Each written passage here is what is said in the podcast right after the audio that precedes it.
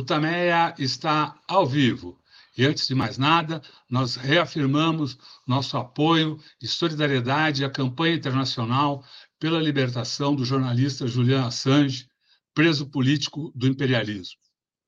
Estamos nós aqui nos nossos estúdios domésticos, a Eleonora. O Rodolfo. E do outro lado da tela, conversa conosco o jornalista Luiz Nassif, mais conhecido, você já o conhece, né, de todo o trabalho toda a contribuição que tem dado para a luta democrática e para o jornalismo no nosso país, mas uh, passo da mesma forma para a Eleonora para fazer a apresentação como manda o figurino e a gente, então, iniciar a entrevista desse começo de tarde aqui em São Paulo. Eleonora.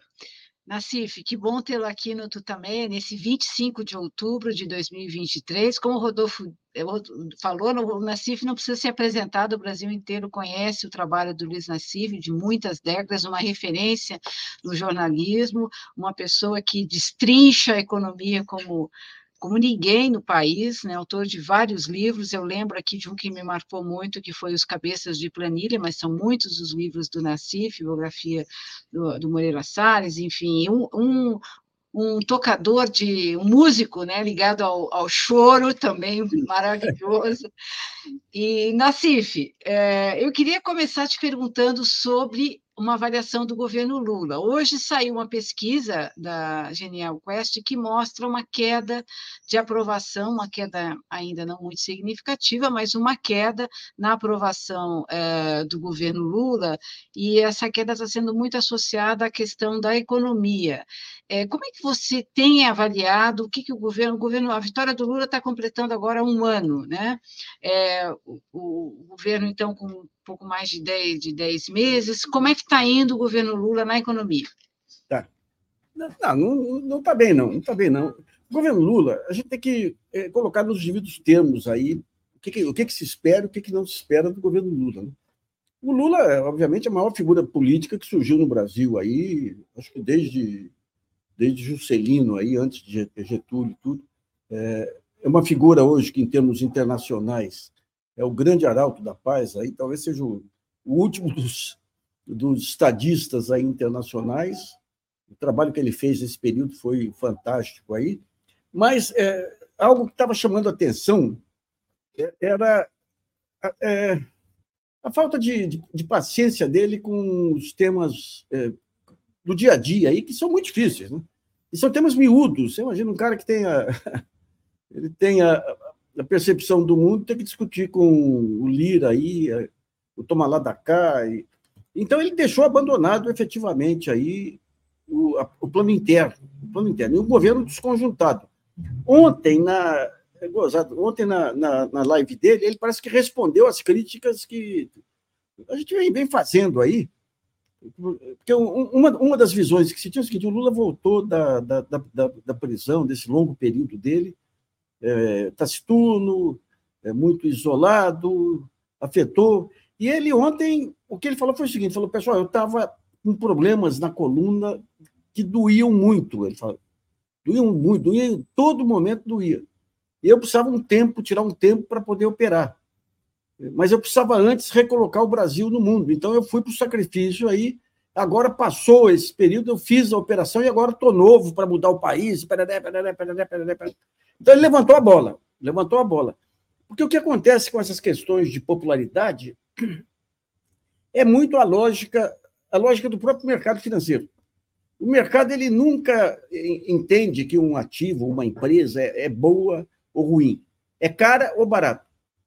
Então, por exemplo, o Lula entra barato no mercado, todo mundo é, bom, cercado no Congresso aí, essa herança bolsonarista não é bolsonarista. O bolsonarismo é consequência de tudo aquilo que a gente vem criticando e denunciando aí desde, desde o começo da década de 2010, até antes aí, que foi esse discurso de ódio, de desconstrução da política, esse negócio todo aí, esse negócio todo. Então, o que, que acontece? O, o, ele cercado pelo Congresso, cercado pelas Forças Armadas, que também tentaram se apossar do poder, é, aí o mercado fazendo todo tipo de pressão, e o Brasil a gente tem um, uma subordinação à irracionalidade do mercado, que é uma coisa sem tamanho, sem tamanho.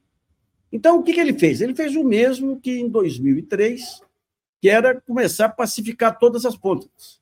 mas não romper, não romper. Vocês se recordam aí que em 2003, ele, 2004, eh, o mercado, e, o único elogio que a mídia e o mercado faziam a ele é que ele seguiu o tripé virtuoso do Fernando Henrique, que é juros altos, ajuste fiscal rigoroso. Essa questão do ajuste fiscal é. Então, é, ele assume agora dentro dessa mesma lógica. Coloca o Haddad para amenizar, digamos, as loucuras do, do Roberto Campos Neto, meramente amenizar. O Haddad faz todo um baita do esforço para tentar aumentar de 0,25 para meio ponto percentual a queda, a queda da Selic. E ele pegou, e o Haddad ele tem, até escrevi ontem sobre isso, o Haddad tem um problema que, dependendo do ângulo que você vê, é virtude ou é fraqueza. Ele é um jeito de enorme boa-fé, ele acredita na boa-fé das pessoas. O Haddad acha que, que com um discurso racional, e ele é um baita intelectual, aí, é um baita intelectual, efetivamente, independentemente de, da parte de economia, ele acha que conversando, entende, acha que todo mundo tem espírito público, e pegou pela frente um, um boicotador. Roberto Campos Neto ele está claramente querendo inviabilizar o governo Lula para viabilizar um governo Tarcísio, seja, seja lá o que for, ele retomar, eh, pegar o Ministério da Fazenda e voltar àquele desmanjo no Estado brasileiro que houve do período Temer ao, ao período, ao período Bolsonaro. Então, ele faz, o, o, o, o Haddad faz do tal do arcabouço, que dá um, um pouco de, de fôlego aí para, para, para investimentos, consegue aquela PEC da transição que alivia um pouco, é, e continua, e agora está tentando um, um, trazer investimento externo através de um sistema de, de rédea em relação ao câmbio. Ao câmbio. E o Roberto Campos Neto ontem já foi torpedeando o projeto. Né? Então, eu, eu acredito que aquela, aquela questão, o que, que seria o correto agora? Seria você investir, aumentar o déficit público um, um tempo aí, aumentar o déficit público com ampliando investimentos aí em infraestrutura, investimentos em várias áreas, porque esses investimentos inevitavelmente levam no momento seguinte ao aumento da receita. Isso aí é desde, desde Keynes lá, você já tinha isso aí. Então leva ao aumento da receita. Agora, o mercado ele amarrou de tal jeito, que o que o mercado quer é livre fluxo de capitais e interessa para ele uma economia fraca. Porque imagina o seguinte: eu, eu, monto uma empresa. Essa empresa tem futuro, mas eu não tenho capital. Então, eu vou no, no BNDES, pego um financiamento a um custo barato, a empresa cresce, cresce, cresce, vai se valorizando. Se alguém quiser entrar como sócio, vai ter que pagar mais caro. Pega o segundo ponto. Eu aumento os juros do BNDES de tal maneira que fica caro você pegar financiamento do BNDES. Essa empresa vai ser muito mais fraca no decorrer da vida dela. Então, vai ser muito mais barata para o mercado entrar e comprar. E foi aceito. E o Haddad aceitou, aceitou esse ponto aí. Eu ainda acho que, num determinado momento, vai cair a ficha, vai cair a ficha aí. Né? Mas ele continua acreditando no, no, no Campos Neto aí. E, e, daí você vê o seguinte: quando você, o Lula entra, esse negócio de caro e barato, o Lula entra, ele está barato porque ninguém acreditava. Daí ele começa a normalizar a economia. E também você tem uma queda aí na, nas cotações internacionais. Daí ele, ele começa a se valorizar. Daí, se você não cria expectativas novas, você é, é, ele fica caro, ele passa a cair. E você tem aí uma, uma, uma crise internacional que está tá, tá contratada, está vindo a caminho aí.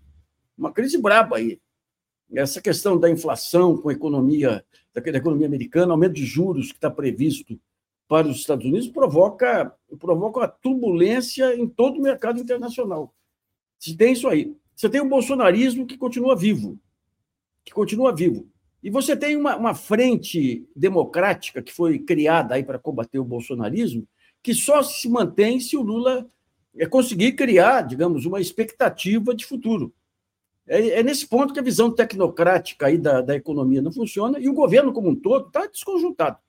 O Lula voltando para a linha de frente, a gente espera que agora comece, comece a andar efetivamente. Né?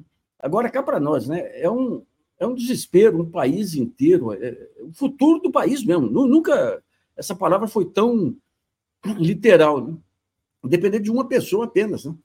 E no momento que você tem a crise, você tem um aumento aí, quando o Haddad celebrava um aumento de receitas, você já via a queda na, na, lá na frente, um número recorde de empresas inadimplentes, queda de receita agora, e, e o crime organizado avançando em todos os pontos do país. Né? Uma, institucionalmente, um país desconjuntado, desconjuntado.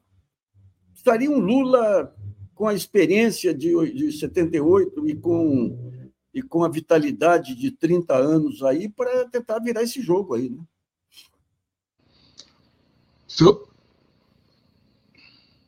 Você usou várias vezes aí a expressão de governo desconjuntado. Por quê? Vamos pegar. Você tem, você tem aí a, o Haddad, agora que vai começar a mudar o discurso. Você tinha todo mundo percebendo, por exemplo, que a crise era culpa do Banco Central, com essa taxa de juros maluca aí do Roberto Campos Neto. Daí o Roberto Campos Neto cede, num momento de muita pressão, passa a definir uma queda da taxa de juros de meio ponto a cada reunião do Copom. Daí ele quer voltar, ele quer voltar a 0,25. Daí ele, fala, daí ele dá um monte de desculpa. Não, não vai atingir equilíbrio fiscal, é, então vou ter que. E o Haddad compra essa história e começa só a falar de equilíbrio fiscal. Ou seja, a bomba, a culpa, a bomba que estava no colo do Banco Central, vem para o colo do governo. Se não caiu os juros, é porque não conseguiu zerar o déficit público, logo. E quando você pega os dados de déficit público do Brasil, comparando com outras economias, os dados de dívida pública brasileira, tudo dentro da, da, da, da, normalidade. Então, você tem a Fazenda, de um lado, sem conseguir criar uma pauta positiva. Você pega o Ministério da, da, da Educação, o Camilo ele está amarrado lá, ele não, não, não, recebe ninguém, acabou com a política de, de inclusão. É, você pega essa. permitindo as jogadas do Jorge Paulo Lema, gente. Isso é inadmissível. O Lema monta aí um grupo de bilionários para ajudar na digitalização das escolas. O que, que bilionário tem de diferente de outras pessoas? Tem dinheiro. Então você pensa que eles vão injetar dinheiro. Não. Eles vão opinar sobre onde, como que o governo deve fazer a digitalização das escolas. E especificamente, especificamente para beneficiar o Elon Musk, que, digamos, o sonho de todo bilionário é ficar sócio de algum projeto do, do Elon Musk. Né?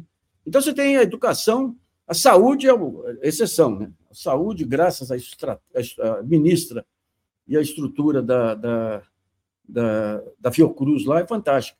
Você pega direitos humanos, o Silvio está amarrado lá. Desde janeiro que fala em recriação da Comissão dos Desaparecidos. Amarrado, amarrado. Você pega a defesa, a defesa não é um, um, um, representante do Lula perante as Forças Armadas, é um representante das Forças Armadas perante Lula. Eu estou falando dos ministérios que, estão, que são do Lula, não estou falando nem, nem, nem do, dos demais. Você pega a desconjuntura, aquele parlapatão lá, o Hélio Doyle, lá, presidente da IBC, se, se miscui nessa discussão é, é, Israel-Palestina. O outro cara lá, que é do Alckmin, da Apex, Apex, Agência Promotora de Exportações. O mercado mais, é, mais atrativo é o Oriente Médio ele vai para o Twitter para defender Israel contra o Oriente Médio. Então você tem aí uma. Você pega a, a, a ministra da, da, Igualdade Racial, lá fez um rolo com o negócio do percentual de para negros, para não negros aí. Então, digamos, está precisando da, da chamada chacoalhada de arrumação. O Lula, quando você pega 2008, 2007, que começa o negócio do mensalão, é, isso aí é, é, uma coisa que vocês, como jornalistas, sabem, eu também, sempre que começa uma campanha com todo mundo falando a mesma coisa, você tem que olhar, é, ler nota de é, rodapé de jornal, tempo de jornal impresso, né? Que as notas relevantes eles escondem no rodapé. E eu lembro que todo mundo falando, ah, o Lula acorda de manhã bêbado, e o governo funcionando. Daí eu consultei uns ministros para entender o estilo Lula de governo, era fantástico. Ele juntava todo o ministério, pedia ideias, aquela ideia que ele achava mais razoável, ele chamava o ministro individualmente, falava, me explica três coisas. O que, que isso é bom para o povo, o que, que isso é bom para o Brasil, o que, que isso é bom para o meu governo. Se fosse convencido, na reunião seguinte do Ministério, passava a ser projeto de governo, e todo mundo entrava nisso. Mas você tinha uma Casa Civil que funcionava. Você teve no período com o Dirceu e tudo, a própria Dilma. Depois, hoje, você tem uma Casa Civil que eu não, eu, todo mundo que eu converso aí tem reclamação do Rui Costa e tudo mais. Mas o problema não é, acho que nem o Rui Costa, é o Lula que, se, que ficou por conta das dores aí e dos projetos internacionais ausente. Então, o que a gente espera é que volte aquela, aquela, aquela, aquele governo articulado em torno de uma liderança com, com clareza de ideias. O que ele está fazendo, por exemplo, com esse negócio da, da, da Palestina aí, assessorado pelo, pelo Amorim, de uma sabedoria política aí que os nossos colegas comentaristas internacionais não conseguem, não conseguem atingir, né? É, aquele, aquela, aquele fio de navalha que você não pode avançar muito aqui, não pode avançar muito ali. Mas nessa, em outras questões, economia, ele vai precisar, de alguma maneira, fazer o que ele fazia antes, que ele tinha um grupo ali de, de assessores que era informais, que era o Delfineto, era o Beluso, e eram outros economistas. Eu acho que ele vai ter que, de alguma maneira, conversar com esse pessoal para romper essa, essa loucura aí desse, dessa financiarização e desse modelo de metas inflacionárias, que é uma loucura, é uma loucura. Então, hum. é, só para é, pegar esse que você está falando, acabou de sair a notícia da demissão da presidente da Caixa, agora vai é, o Carlos Fernandes do Centrão assumir. Quer dizer, mais um indicador é, de que o Lula ele está coçado, ele está paralisado por essa turma toda, Centrão, esse ministério que está desconjuntado, ele ele está cedendo demais, ele não precisaria ceder o que ele está cedendo? Então, você veja o seguinte: para você enfrentar isso aí, você tem que ter um, um, projeto de futuro. Você tem que criar uma utopia. Isso é, é ponto central. Você cria utopia. Ele criou lá atrás, lá com, conseguiu, com, a questão da Bolsa Família, a questão de combate à miséria, a questão da educação, a questão da, das universidades que foram criadas lá. Ele criou uma utopia. E é interessante, hein? Se a gente for ver, digamos, de onde que veio o reconhecimento do governo Lula, veio lá de fora. Os jornais lá fora descobriram antes, aqui tiveram que repetir, porque até Bolsa Família, que é considerado o programa social mais bem sucedido do mundo, você se lembra o que, que faziam aí? O Alicâmara lá, pô, é, o Globo denunciando lá, o cara comprou geladeira com dinheiro do Bolsa Família. Gente, geladeira é para preservar comida. Geladeira não é para você ver, fazer, jogar game, pô. Então, o Lula conseguiu essa consagração lá fora, e o Lula teve o grande salto dele, o grande salto dele foi na crise de 2008, que ele rompeu com esse. Não tinha jeito, estava pegando fogo, ele rompeu com esses dogmas todos, juntou um grupo em torno dele para pagar incêndio, está faltando recurso de tal lado, vai lá, Banco do Brasil, resolve. E, e, e recorreu a algo que foi uma revolução já era previsto na Constituição, mas foi uma revolução para o mundo. O mundo acordou para aquilo. São as conferências, as conferências nacionais, os conselhos de participação. Aquilo foi um salto. Na época, eu lembro de pelo menos três, três intelectuais aí, italianos, é, não, dois espanhóis e um, e um francês, vieram para conhecer de perto o que eram esses esquemas participativos.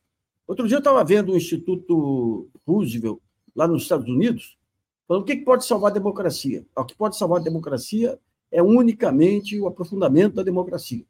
Porque hoje essa democracia, esse modelo americano de financiarização, não é cada, cada pessoa um voto, é cada dólar um voto. Então, eles foram analisar, falando, o Ocidente falhou, vamos pegar em outros lugares, apesar de o pessoal aqui da Avenida aqui da, da Faria Lima achar que, que é o Ocidente, não são, não, não são, é, são sul global. E daí procuram em vários lugares e mostram o melhor modelo que tem são as conferências nacionais do Brasil. Então, digamos, ali teve um momento, quando entra o governo Dilma, que você tinha as conferências nacionais, você tinha o Conselhão, você tinha a Agência Brasileira de Desenvolvimento Industrial, que eles juntaram vários grupos setoriais industriais que deveriam definir as prioridades tecnológicas para cada setor, e tinha FINEP para bancar, e de repente foi tudo, foi tudo sumindo, sumindo. A Dilma tinha um estilo muito centralizador, é, fechou, a BDI não funcionou mais, a FINEP não funcionou, o Centrão, só, o Centrão não, o Conselhão, só no final do governo ela tentou trazer de volta.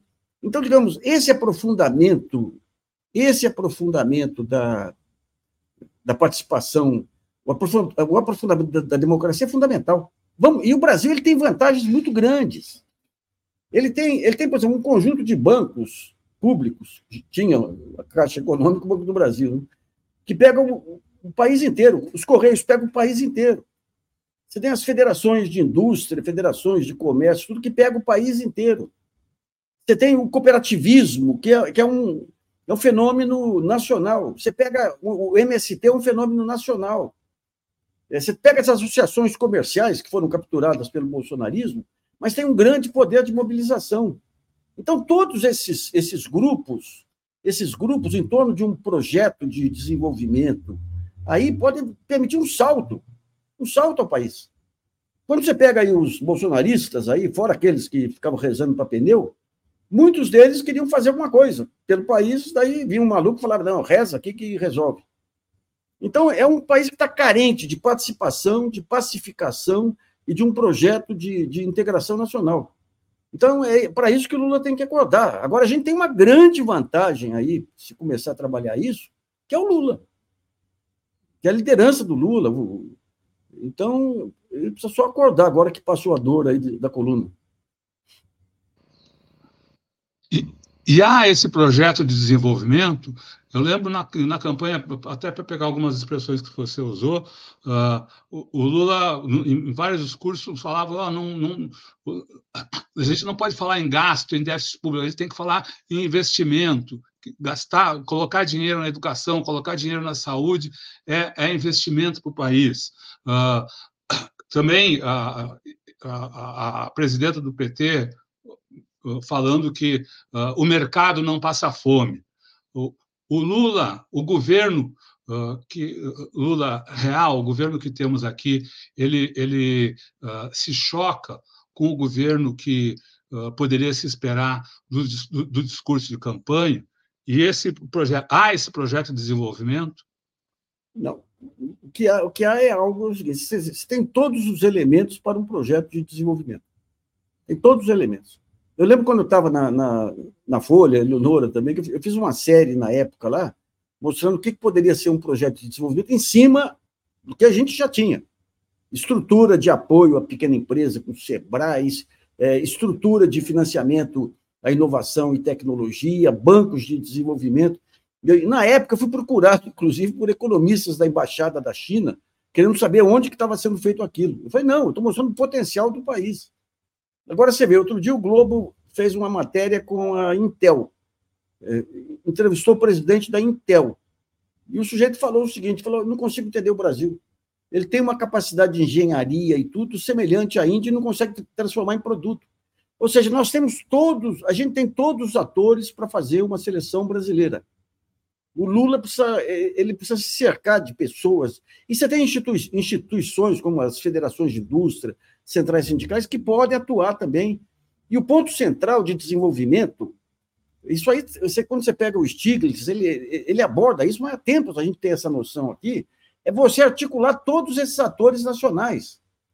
E aqui você vê essa pata, patuscada aqui, né? Se aumentar os juros, se. Gente, é de uma burrice, é de uma burrice você jogar toda a discussão pública nacional, não, tem que aumentar, tem que ter déficit zero, não, tem que aumentar os juros, reduzir juros.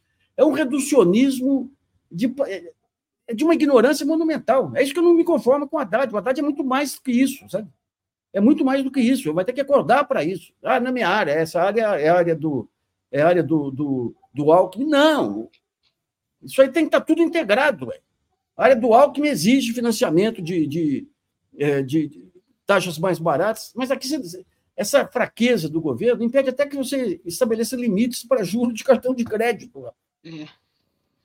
Nassif, e o empresariado? Você estava lembrando que na campanha, quer dizer, o Lula conseguiu aglutinar uma, uma, uma boa parcela aí do, do, grande empresariado, que acabou se descolando em parte do Bolsonaro, mas ainda hoje a gente tem né, um grupo uh, de extrema-direita, fascista, no empresariado.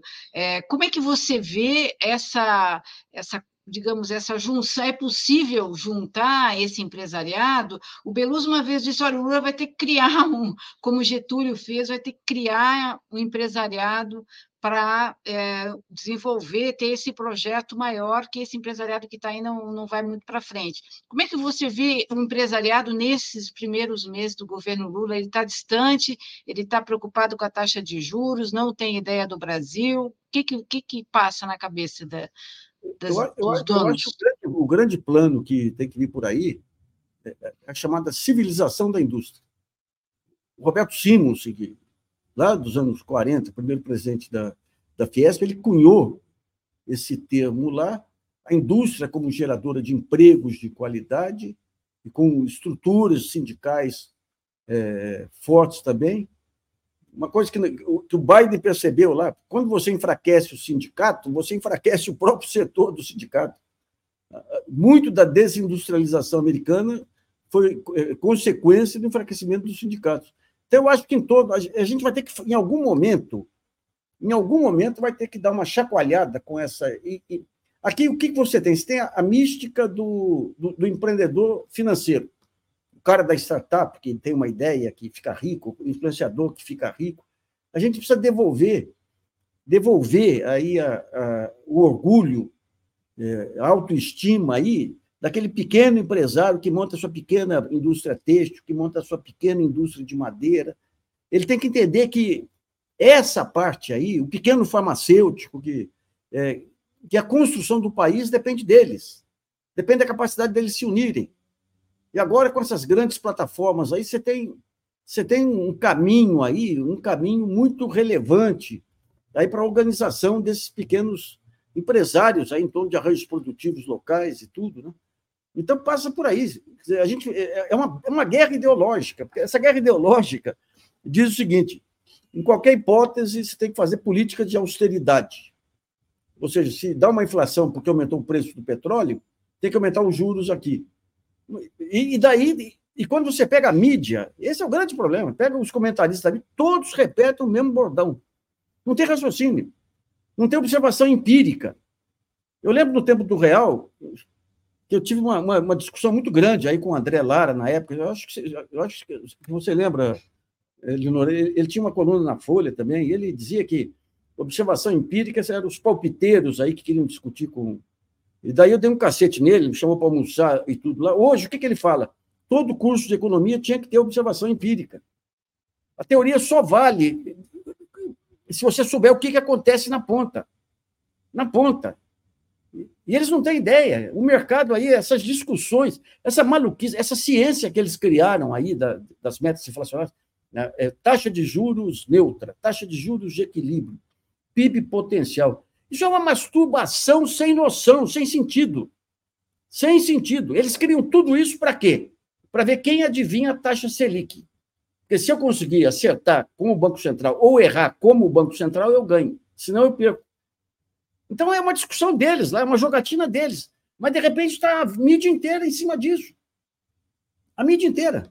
Você pega o cara que comenta a área internacional, na hora de falar de economia, não, não, é a gastança. O país gasta demais. Agora, e agora esses malucos agora aí, que entraram na. Como é que chama agora aí essa, essa, essa linha do o libertarismo? O libertarismo, meu Deus, queriam terceira via, agora foram para o libertarismo. Outro dia eu estava vendo aquele Joel Pinheiro da Fonseca é, defendendo o comércio livre de órgãos humanos. Ou seja, quando a gente fala no terraplanismo, você tem um terraplanismo, que é o pessoal que acha, acredita em disco e você tem esse terraplanismo, na, na, na, na especialmente na, na, área econômica de mercado, que passou a criar, a criar pneus aí, para rezar para pneus aí. Imagina comércio, comércio de órgãos. Comércio de órgãos. E não tem raciocínio nenhum. Se fosse pensar um pouquinho, falar, puta, se criar comércio de órgãos, o que vai ter aí de sequestro para tirar órgãos de pessoas? Mas não. Vale o bordão, vale o bordão, né? Então, digamos, o Lula ele vai ter que avançar muito nessa área aí de, de regimentar os pequenos. Pega a Associação Comercial, a Federação do Comércio, aqui, a Associação Comercial aqui, São Paulo, criou uma universidade, uma universidade para o comércio. É uma estrutura relevante. Você fala, pô, as associações comerciais aí são tudo de direita. Você tem que dar. Não, não interessa se é direita ou esquerda, você tem que dar uma missão. Eles têm uma missão que é se unir para quê? Para fortalecer economicamente seus associados. Então, você tem uma bandeira que é comum a todos, aí, que é o fortalecimento de todos e um crescimento baseado na produção e no emprego. A maior minoria que você tem aqui é dos bilionários, do mercado, e eles dominam politicamente. E, daí colocam, fazem as parcerias com a ultradireita aí para para engabelar, né? para engabelar. Nassif, queria trazer para a sua avaliação aí um tema que uh, parece esquecido hoje, mas que uh, dominou boa parte dos debates durante a campanha eleitoral, que foi o caso, que, que é o, a, a reforma trabalhista, ou seja, a reversão da reforma trabalhista. Parece enfim, esse, esse tema até agora não apareceu, não só do lado do governo, mas também do lado dos sindicatos. Ao longo desses últimos meses, a gente viu os, os sindicatos, especialmente as centrais, muito ativas em, em negociações com o governo, mas uh, discutindo principalmente a questão do imposto sindical, contribuição sindical. A questão da reforma trabalhista parece a reversão da reforma trabalhista parece uh, esquecida por todos. É, esse, esse é um outro problema, que, veja bem, mudou a natureza do emprego. Daí vem o Supremo Tribunal Federal e permite acabar com todos os direitos trabalhistas, dizendo que ficaram anacrônicos em relação às mudanças que ocorreram no mercado de trabalho. Meu Deus do céu, se ficar anacrônico, você tem que substituir aqueles direitos por outros direitos. Agora, o que eles fizeram foi, uma, foi um morticínio. Eles proibiram até é, que, que na hora de discutir é, é, o empregado sendo mandado embora, a discussão da, da, das multas e tudo, proibiram que fosse no sindicato. E o grande problema que você tem dos acordos trabalhistas é justamente na hora de calcular esses valores. Proibiram, é, passaram a jogar em cima do trabalhador é, as custas judiciais aí das, das ações trabalhistas. E o que, que conseguiram? Você pega o, o Luiz Roberto Barroso, que o guru dele é o Flávio Rocha nós jornalistas mais antigos sabemos que é aquela zebra listrada aí do, do Flávio Rocha. Ele voltou a repetir agora. Num certo momento, ele se encontrou com centrais sindicais e tudo. Falei, acho que está aprendendo. Porque o que, que aconteceu nesse período? Você enfraqueceu as centrais sindicais, os sindicatos, é, enfraqueceu o trabalho formal violentamente, e a lógica deles é o seguinte: o maior gerador de, de riqueza da economia é a empresa. Então, se deixar a empresa livre, solta, ela vai crescer e vai ter um transbordamento dessas vantagens para os trabalhadores. Gente, isso foi mais que desmentido. Isso internacionalmente foi desmentido. No Brasil, nós tivemos aí todo esse, esse período de estagnação da economia por conta disso. Nesse período que deram tudo que supostamente as empresas queriam, a Ford sai do Brasil. E daí, pouco tempo depois, quando Barroso recebe o sindicato, eu falei, puta, ele tá, acordou sobre o papel relevante do sindicato, do, do sindicato e, do, e, dos direitos trabalhistas no equilíbrio da economia. Não, vai, vai em Londres ou Paris, aquele, aqueles encontros de lobbies lá, Paris, né? E lá ele fala, não, porque precisamos aqui dar todo o apoio às empresas, porque a empresa é a geradora de riqueza. Gente, o grau de ignorância líquido que tem né, nessas autoridades aí é uma coisa impressionante. Ele levou outro dia o Stiglitz lá para uma palestra no Supremo Tribunal Federal. Falei, ufa, ave, ave, que ele está trazendo as grandes discussões para o Supremo. Não entendeu nada, nada. Ele achou bonito, é Stiglitz, prêmio Nobel, ah, vamos. Ou, ou seja, o, o grau de analfabetismo que você tem nas instituições, especificamente no Supremo, o Supremo você tinha na parte trabalhista a Rosa Weber, que você tinha o, o, o Lewandowski, o resto foi um massacre. E o que, que você consegue com o massacre? Você consegue reduzir o grau de emprego formal, você consegue abrir espaço para, para, para, para as organizações criminosas que acabam se transformando no, no, no, no último refúgio de emprego de jovens de jovens de periferia. E depois, quando ocorrem essas explosões, você fala, nossa, mas por que está falta de polícia, falta. Ou seja, uma coisa que serviu essa crise toda foi para mostrar porque que o Brasil sempre foi um país do passado. É, é a herança da, da, da escravidão, seja lá o que for, é herança do período colonial e tudo, mas é um país que não tem a gana do desenvolvimento. Em alguns momentos da história você consegue ter essa gana do desenvolvimento, mas o grau de você vê, é hoje, né? em vez de discutir projeto de Brasil, está discutindo aí se vai dar déficit zero ou não vai dar déficit zero. É, falta muito, falta muito. E a imprensa, que podia ser o grande fator aí de mobilização, não é, não é. Não é. E as redes sociais trouxeram essa polarização que vira é bolha para todo lado. Assim, você não tem ambientes de mediação, de discussão, de a academia, a universidade foi afastada da, da, imprensa. A imprensa, quando vem a quando vem a, a pandemia, ela aparentemente se aproxima da ciência. A universidade continua fora. Você tem grandes discussões ocorrendo em todas as áreas aí que não, que não vem à tona, não vem à tona. Então, digamos, que o São Lula volte com as costas boas aí, porque tem trabalho para você... metro aí. Você falando da, da imprensa, e você conhece isso profundamente, eu te pergunto sobre o lado do governo, a comunicação do governo. Você falou que o governo está desconjuntado, e a gente tem conversado aqui bastante sobre a comunicação do governo, seja a estatal, a, a pública, seja a comunicação governamental, é, a sensação que a gente tem é que o governo também abdica de entrar de frente na disputa ideológica que você hum, coloca aqui como claro. central. Qual a sua avaliação da o governo tem um canhão aí, tem um monte de instrumentos, né, para, digamos, levar esses debates para a sociedade. Como é que você vê o governo trabalhando nessa área da comunicação?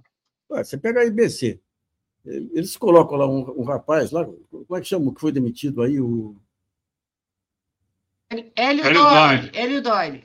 O Hélio Doyle. O Hélio Doyle é um político típico de Brasília. Ele, ele tem o um cargo lá de, de, de, representante da BI, que dá um status de esquerda para ele. É político típico de Brasília. Ele foi, o, ele foi o, o secretário de confiança do Joaquim Roriz. Fez uma campanha para deputado financiado pelo Luiz Estevam mudou para o PSD para se candidatar a vice-governador aí do Hollenberg. É, é o cara de, das panelinhas de Brasília. Daí você coloca, você coloca na, na, na EBC. A EBC, o projeto original, que tinha vários defeitos, mas tinha um, um, um ponto relevante, que, era o, que eram os conselhos, que permitiam a participação de minorias, permitiam você ter uma emissora plural. Não, eu aqui mando eu, ninguém enche o saco aqui, saiu, por, não foi por causa das besteiras que ele fez na, na EBC, mas por conta de um Twitter. Então, digamos, a EBC, que podia ser um sistema. É, e desde o começo, hein? Desde o começo. Eu, eu participei do começo da, da, da EBC. Você pega aqui em São Paulo, quando criou a TV Cultura, eles trouxeram o Roberto Muilaete, que conhecia de televisão, e ele montou uma base que conseguiu resistir até o Serra. Lá não, lá pegaram a, Tereza, que é uma ótima jornalista, que não, entende nada, não entendia nada de televisão, depois colocaram um tal de Nelson Breve lá, que. E, e daí você pega o padrão Brasília, que é a primeira coisa que faz lá, tem, tem bastante verba, então vamos construir uma grande sede, que é isso que garante a influência, a influência, a importância, a relevância.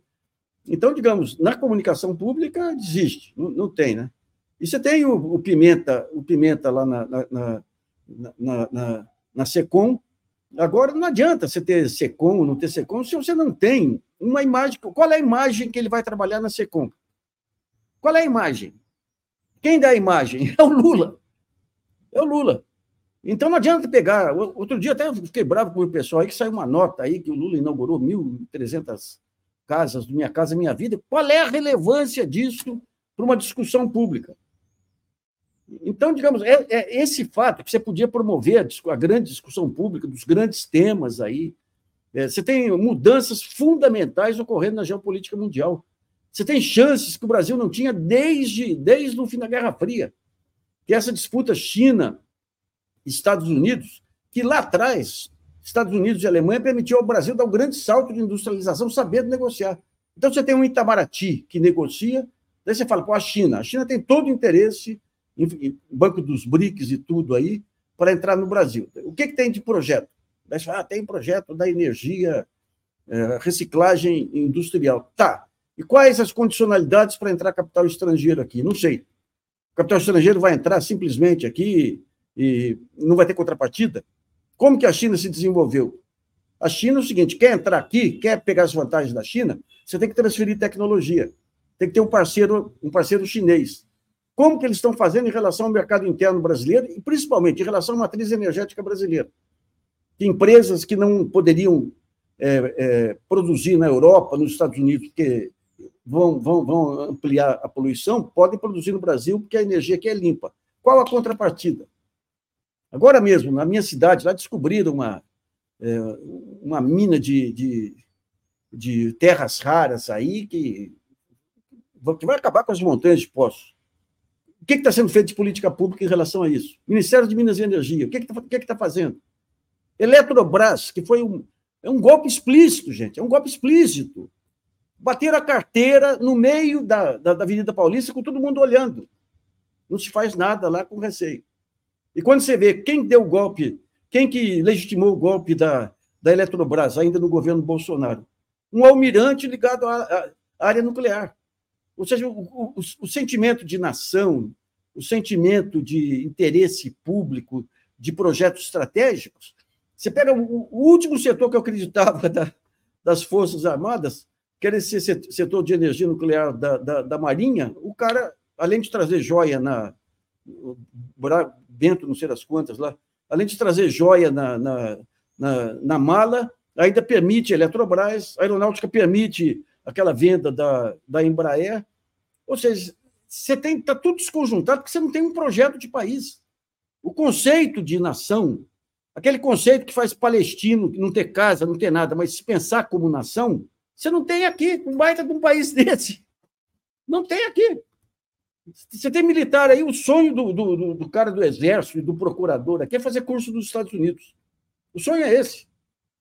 É, esse negócio de ter indústria bélica aqui, né? Isso aí é um bando chato de engenheiro aí que, que enche o saco. Aí eu quero fazer curso nos Estados Unidos, quero chefiar. Quando se pega o Ministério Público, a maneira como eles destruíram a economia aí, usando a OCDE, no corruption, colocado até no prédio lá da Procuradoria-Geral da República. Né?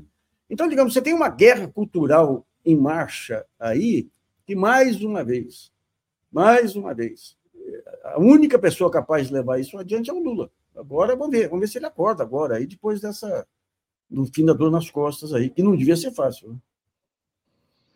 É, mas parece que pelo menos mesmo no, no, nos, uh, nas iniciativas em que ele participou e participa, como a conversa com, com o presidente, a opção é por manter uh, um discurso fragmentado, uma coisa uh, que foge à discussão dos temas centrais, que foge àquilo que uh, muitos, muitos esperariam do, do, do, Lula, que é um chamado à ação, um chamado à luta, né?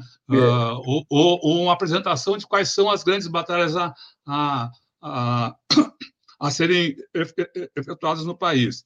Desde o início, e a gente fez várias vários programas analisando esse conversa com o presidente, a, a, estrutura toda é de um parece que tudo em brancas nuvens, é uma coisa muito chapa branca que não não entra na política. Parece que é isso uh, que, que o, o, cerne da ação aí da uh, área de comunicação do governo.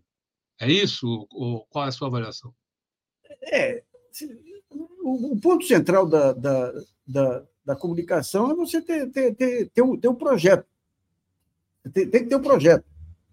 Esse projeto, tem, você vê, o, o governo Lula, ao contrário do, do, segundo governo Dilma, ele, ele teve um período de transição aí, com esses grupos de transição aí, que trouxeram ideias, trouxeram um, conjunto grande de, de sugestões para todo lado, para pequena empresa, para. Agora, cadê? Cadê esse material? Esse material não adianta ficar solto num ou outro ministério, os ministérios estão soltos. Estão soltos. Você pega a cima da Caixa Econômica hoje aí, sai a presidente da Caixa Econômica e entra alguém do Centrão. É, então, digamos, eu, eu, da minha parte, daria aí um, um, um mês aí para ver o Lula sem dor nas costas, aí de que maneira que ele vai, vai articular. Agora, o tempo corre contra. Se ele não conseguir até 2024, aí, antes de 2024, não conseguir mostrar potencial político, eleitoral para 2024, 2026, essa frente que democrática aí se esfumaça. Se esfumaça. Daí você vai ter o, o, pessoal do Novo aí trazendo o Barroso para candidato. O Barroso está claramente é um candidato da terceira via, aí, uma coisa inacreditável. O presidente do Supremo Tribunal Federal se articulando como se fosse um candidato político aí. Quando você pega o Sarkozy na França lá, usou a ironia dele, elogiando, aquele elogio irônico lá que o Barroso quase derreteu, achando que era um elogio sincero. Aí. Então, digamos, é, esse negócio de juntar, juntar todas as pontas aí, você junta em torno. E você tem, você tem os sentimentos que provocam a união, estão, estão presentes aí, ué. Desenvolvimento, expectativa econômica. Essa questão aí da transição energética, do Brasil ser o grande campeão da transição energética, mostre concretamente como que nós vamos operar em cima desse diferencial. Essa questão aí da, do, do, do, da, da energia em alto mar, você tem, por exemplo, em terras raras, você tem um negócio chamado Elevado Rio Grande aí, que tem um potencial fantástico. E agora você tem o submarino da Marinha. Agora você tem que articular tudo isso aí, articular tudo isso aí e dar, um, dar uma forma de um discurso político para isso. Né? E daí não é, não é o Paulo Pimenta que vai fazer isso aí, não é a SECOM que vai fazer isso aí, isso é Lula. É Lula e ele tem que cercar de um grupo lá que pense politicamente. Eu vou te falar, o maior, o maior tiro, o tiro mais certeiro que a direita deu contra o PT foi no mensalão quando atiraram no Dirceu, no Palocci e no Buxiquem. Eram os três caras do PT que tinham visão estratégica aí, que conseguiam entender os meandros do poder, embora o Dirceu às vezes exagerasse um pouco aí. E hoje você não tem. Pô, você pega, você pega eleição para conselho tutelar.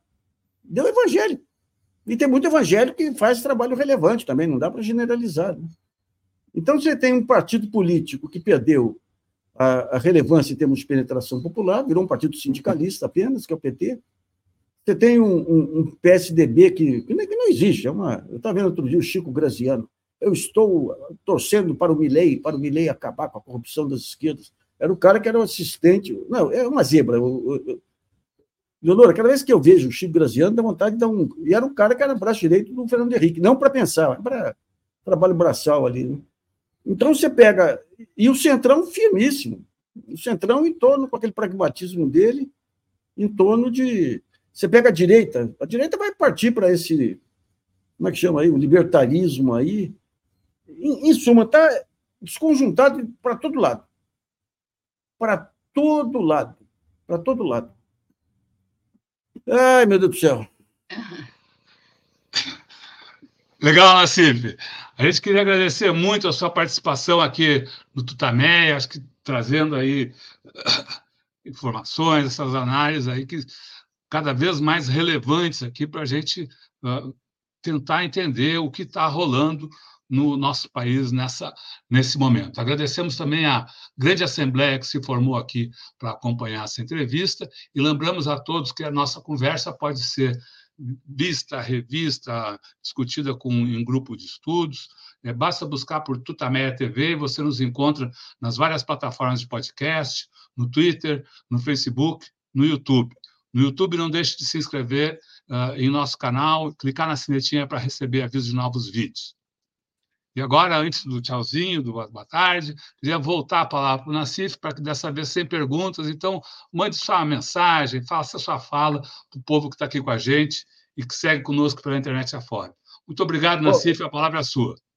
Eu, eu publiquei aí agora um, um, um, link aí do, do Hélio Doyle, que o pessoal estava achando que não estava entendendo essa questão do Doyle aí.